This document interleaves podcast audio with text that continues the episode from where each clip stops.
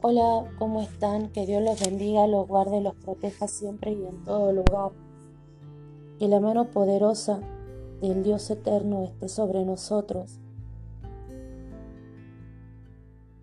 Que nuestro Señor Jesucristo, a través de su Espíritu Santo, a través del Espíritu Santo de Dios, esté iluminándonos para que la palabra de Dios sea revelada en nuestras vidas. Porque la palabra dice que por, por falta de conocimiento, por ignorancia, pereció mi pueblo. ¿Y pereció dónde? Pereció en el pecado. Pereció en el pecado. ¿Por qué? Porque no, muchas veces no conocemos las promesas, no conocemos los juicios, no conocemos eh, las obligaciones que tenemos como cristianos, como seguidores de Cristo Jesús. No conocemos o no, no tomamos conciencia de la, de la dimensión del poder de Cristo, del poder de Dios, del poder del Espíritu, del Espíritu Santo. Y le soy sincera, me estoy sorprendiendo cada día que leo un nuevo capítulo de la Biblia. Es algo que cada día me sorprendo más. Me pareció exquisito el libro de Génesis y la verdad que estoy quedando asombrada con el libro de Éxodo. Si bien había leído ya la Biblia, pero nunca la había leído de esta forma. Y espero que, que así como para mí esto se está revelando de una forma sorprendente, para ustedes también lo sea, porque el deseo y el anhelo que tengo es que podamos crecer en la palabra de Dios. Ni yo estoy por encima de ustedes, ni nada por el estilo. Estamos en un crecimiento vamos a una escuela, estamos en una escuela. Yo me imagino que estamos en una escuela, en un aula, donde ustedes están sentados a la par mía, estudiando la Biblia con el maestro al frente, con el maestro que es Cristo Jesús, con el maestro que es el Espíritu Santo. Ninguno es superior a ninguno, ni inferior a ninguno porque para Cristo todos somos iguales, todos somos hijos del Dios Altísimo. Cada quien tiene una vivencia distinta de la palabra, la ve de otros colores, con otros matices, porque cada quien tiene una relación única y personal con Dios Todopoderoso. A cada uno se nos revela de forma distinta. Lo único que le pido a Dios Todopoderoso es que la palabra de Dios, su palabra, sea revelada en nuestras vidas. Que el Maestro nos enseñe las joyas que tiene la palabra. Que Cristo Jesús a través de su Espíritu Santo nos enseñe las joyas los secretos que tiene la palabra de Dios. Es, es algo hermoso el, descubrir esto, el estar haciendo este estudio. La verdad que muchísimas gracias por compartir esto conmigo y que mi deseo y mi pedido de oración para con ustedes es que Dios obre en su vida, que Dios se manifieste con poder, con gloria, con honra, con misericordia, que la palabra de Dios sea revelada, que sus ojos sean abiertos, que las escamas de sus ojos sean se vayan cayendo al igual que las mías. Que podamos ir en una transformación, que podamos ir como dice, pasando de grado. Empezamos en jardín de infante, pasamos a primer grado, a segundo grado, a tercer grado, a cuarto grado. E ir en esta escuela de la palabra, donde el Maestro nos guía, donde el Espíritu Santo nos lleve de la mano en esta hermosa aventura de conocer la palabra de Dios. La verdad que es impresionante. Es impresionante lo que uno va descubriendo, lo que uno va aprendiendo. Que sea el poder de lo alto, que sea el poder de, Dios, que se abran los cielos en esta hora y que la palabra de Dios a través de la lectura del capítulo 13 del libro de Éxodo sea revelada en nuestras vidas. Sea revelado en nuestras vidas.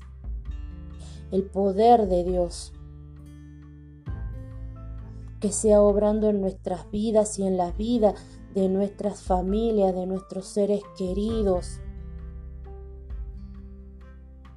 de todos aquellos que ellos puedan compartir de esto, de este crecimiento, de esta lectura.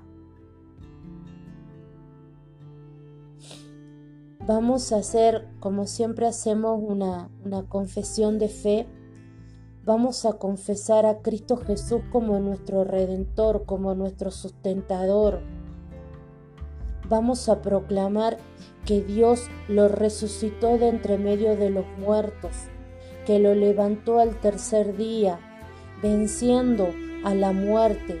Dice la palabra que cuando Él resucitó llevó cautiva la cautividad. Hay otra versión que dice que cuando Él resucitó llevó cautiva, dice una hueste. Hueste se llevó cautivo. Cuando Él resucitó, había decretos en contra de nuestras vidas que lo había declarado Satanás. ¿Y qué hizo Cristo? Cristo las clavó en la cruz del Calvario y los dejó sin efecto. Dios los expuso públicamente en la cruz del Calvario. Era necesario que Él partiera para que viniera el Espíritu Santo, porque el Espíritu Santo nos iba a convencer de pecado, de justicia y de juicio. La obra del Espíritu Santo, de pecado por cuanto no creen en Cristo Jesús, de justicia por cuanto voy al Padre y no me veréis, y de juicio por cuanto el príncipe de este siglo, es decir, Satanás y toda su hueste, ya han sido juzgadas y condenadas a arder en el lago de fuego, donde será el crujir de dientes, a donde va a ir el anticristo, va a ir la muerte, va a ir el Hades,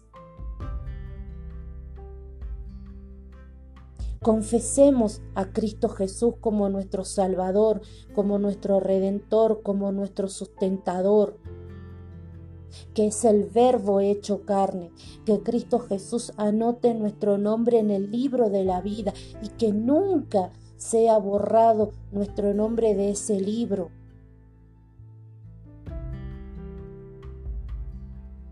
Pidámosle a Dios Todopoderoso Pidámosle a Cristo Jesús que confiese nuestro nombre ante Dios Todopoderoso y ante sus ángeles. Pidámosle perdón por nuestros errores, por nuestros, por nuestros actos, por nuestros afanes, por nuestros pecados conscientes, ocultos.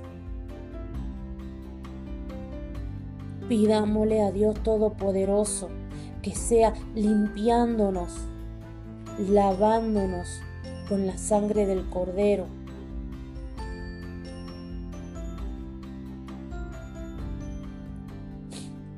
En el nombre de nuestro Señor Jesucristo, para la gloria y honra de Dios, para que Dios sea glorificado, para que Dios sea glorificado. Ahora vamos a pasar a lo que sería la lectura del capítulo 13. Después vamos a estar viendo lo que sería la interpretación de este capítulo basado en la Biblia de Estudio Teológico Reina Valera 1960 y vamos a estar leyendo la concordancia que tiene este capítulo. Y dice la palabra, consagración de los primogénitos. Jehová habló a Moisés diciendo, conságrame todo primogénito, cualquiera,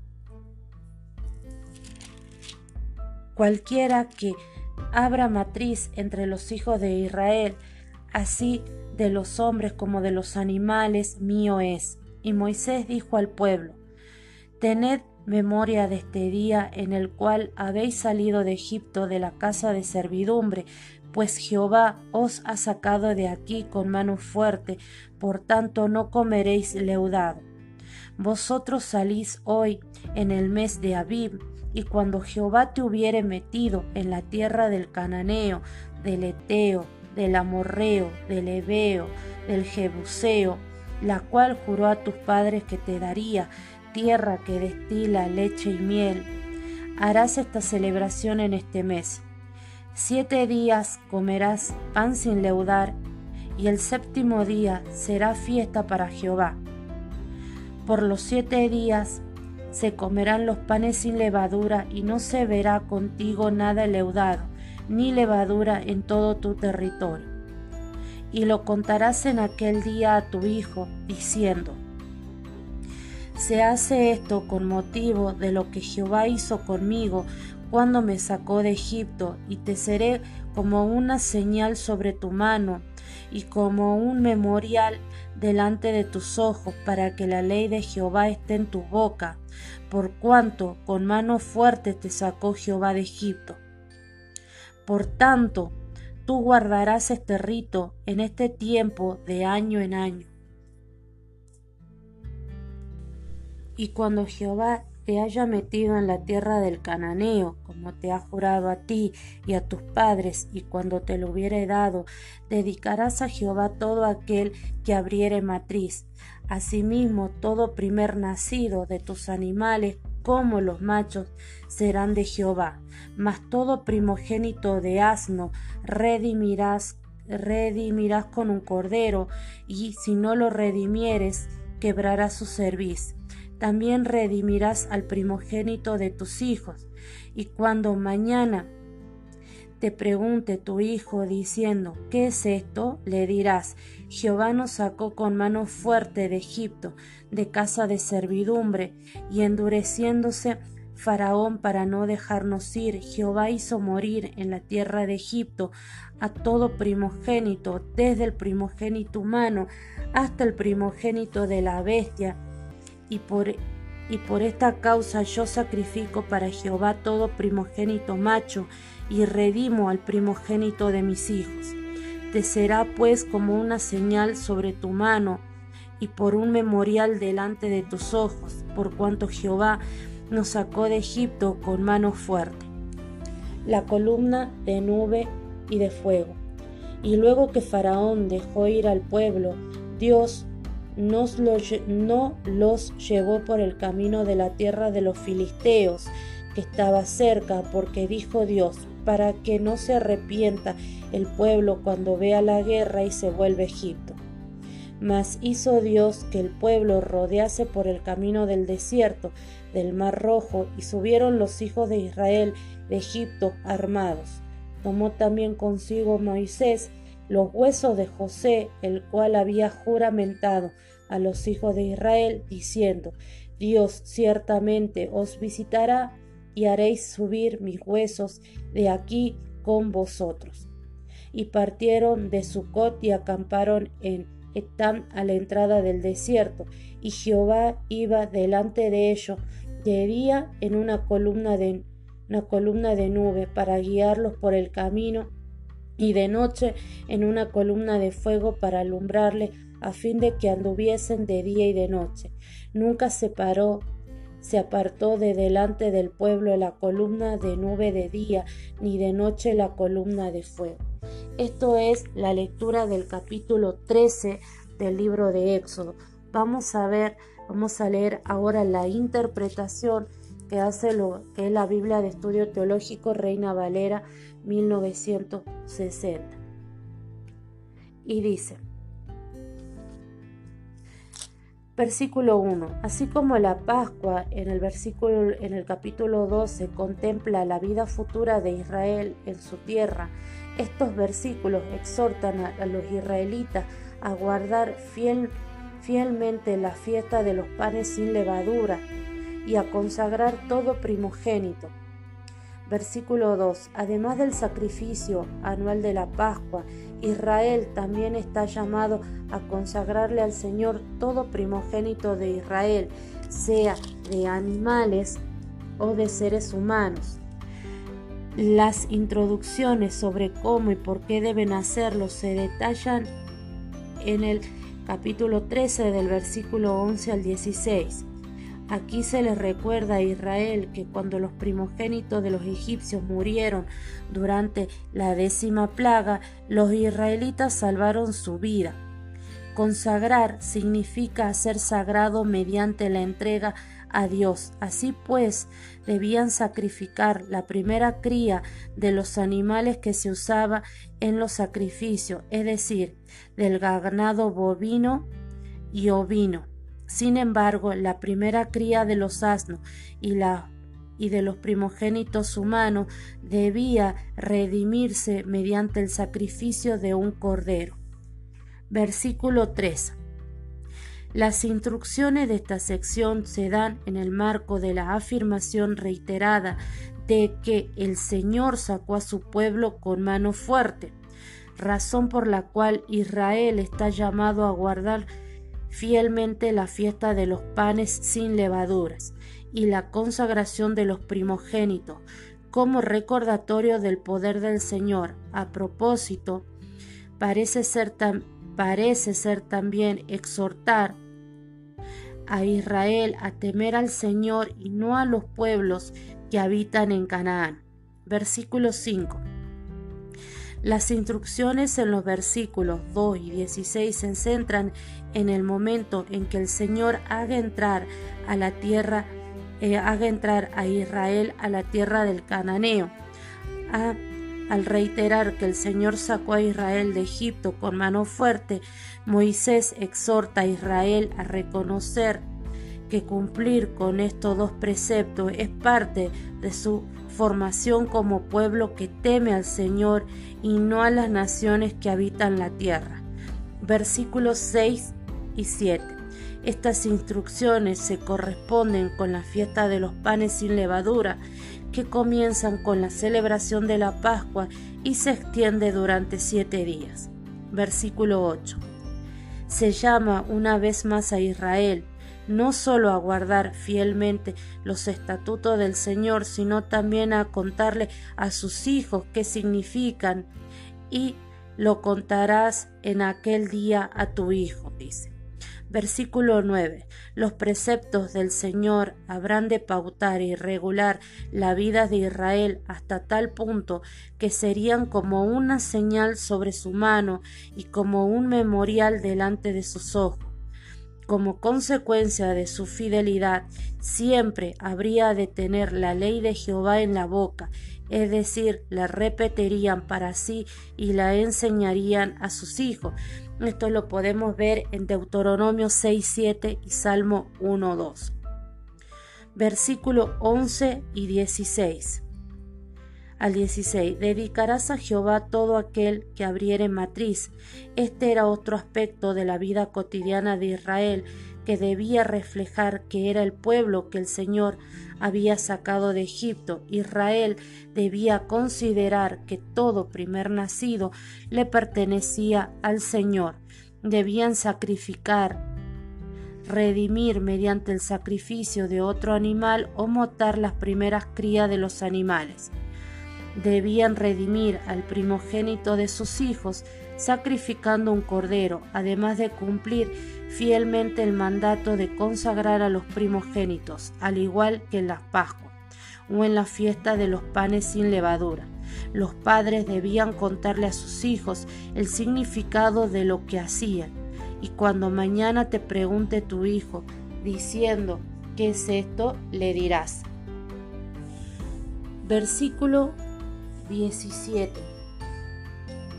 Aunque lo ocurrido durante las plagas había demostrado claramente que el Señor podía conducir a su pueblo directamente a través de la tierra de los filisteos y asegurarle la victoria, el Señor escogió por su misericordia un camino que no los expondría de inmediato a un conflicto armado. Sin embargo, al tomar ese otro camino, Israel debía quedar encerrado entre el Mar Rojo y los carros de guerra del faraón. Y esto los expondría otra vez a otra clase de desafío. Antes de pedirle a Israel que confíe en que Él conducirá las batallas, como se lo verá en la pelea contra los amalecitas, esto es en el eh, capítulo 17 del versículo 8 al 16, el Señor le demostrará una vez más que Él pelea por ellos. Versículo 18. Por el camino del desierto del Mar Rojo. En este y en otros relatos del cruce del mar, esto lo podemos ver en Éxodo 15, versículo 4, Deuteronomio 11, 4 y Salmo 106, versículos 7, 9 y 22. El término para describir la extensión de aguas es Yam Sub algunos estudiosos contemporáneos interpretan que Yansub significa mar de los juncos o de las cañas de papiro porque el término sub se refiere a los juncos que crecen a la orilla del Nilo. Esto lo podemos ver en Éxodo 2.3. Debido a que el papiro no crece a orilla del Mar Rojo, Golfo de Suez, algunos especialistas han llegado a la conclusión de que el Jamsuk es una laguna pantanosa en la región del delta oriental, al norte del Mar Rojo.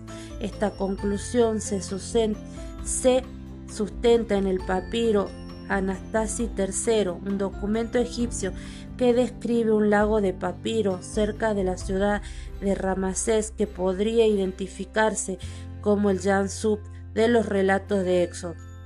A partir de estos datos, un gran número de estudiosos llegaron a la conclusión de que los israelitas atravesaron la región pantanosa de una laguna, un lugar de una gran extensión de agua como el Mar Rojo.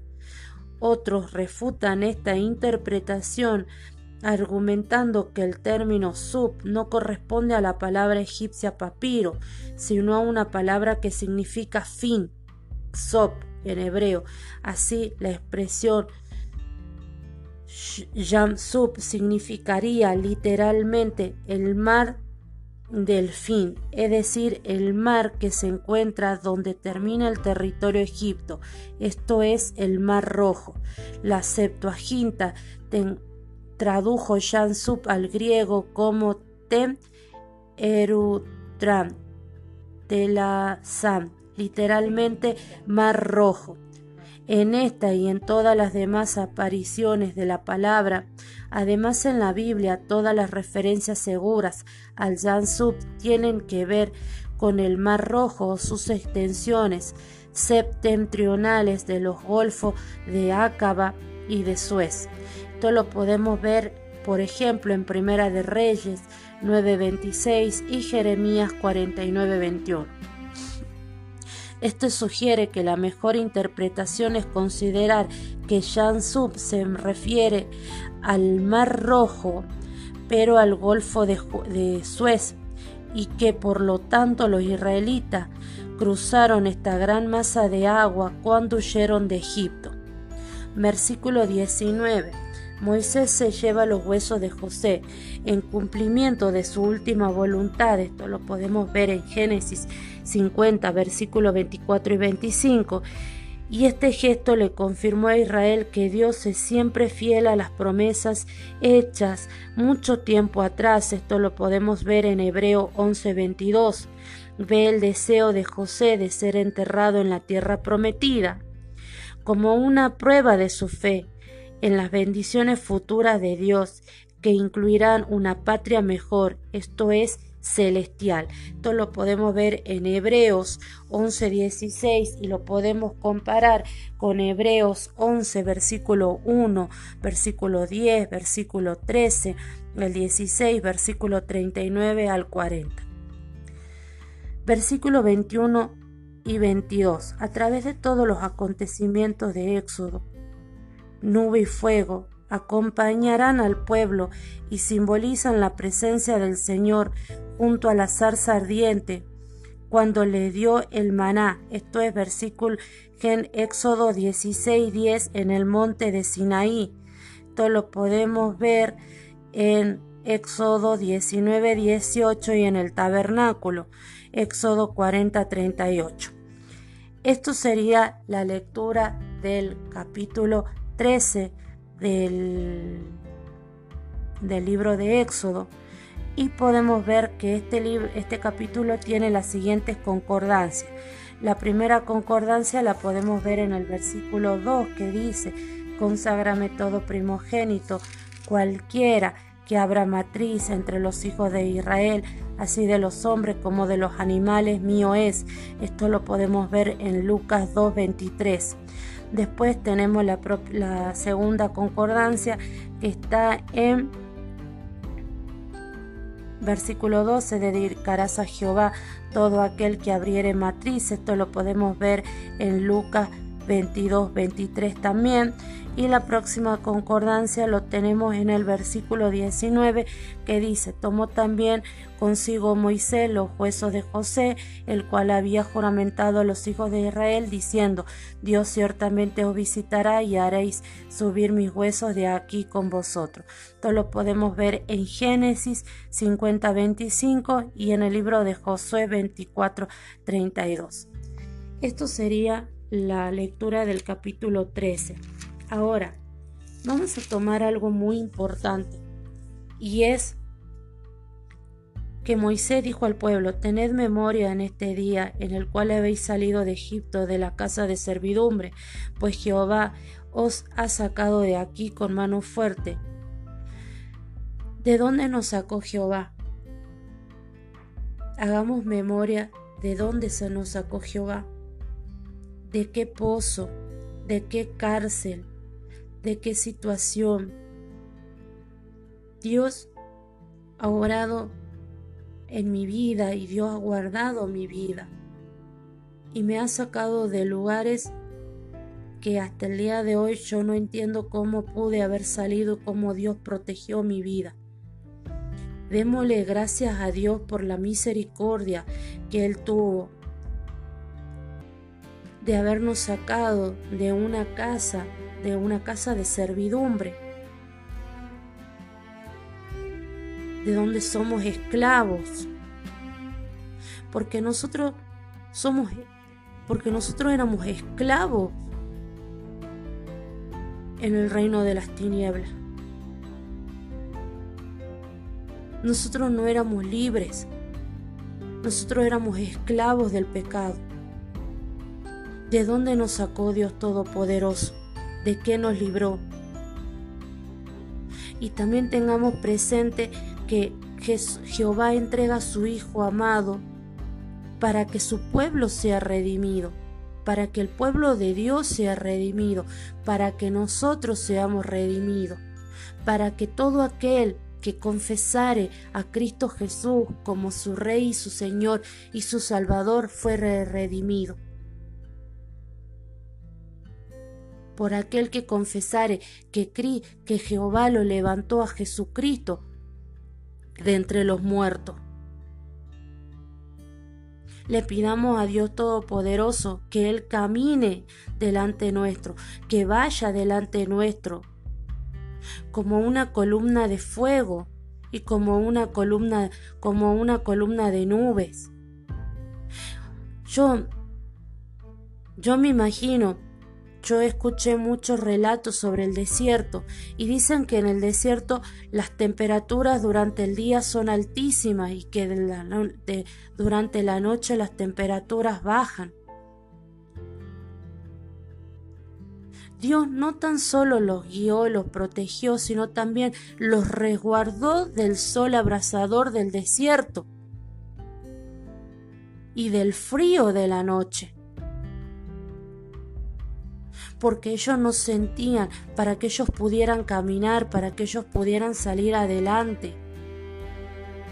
Pidámosle a Dios Todopoderoso su protección, que nos cubra, que esa columna, que esa presencia de Jehová camine delante nuestro todos los días de nuestra vida hasta que podamos llegar a la tierra prometida. ¿Y cuál es la tierra prometida? La nueva Jerusalén, donde Cristo ya tiene lugares preparados para nosotros, para que podamos entrar al banquete real.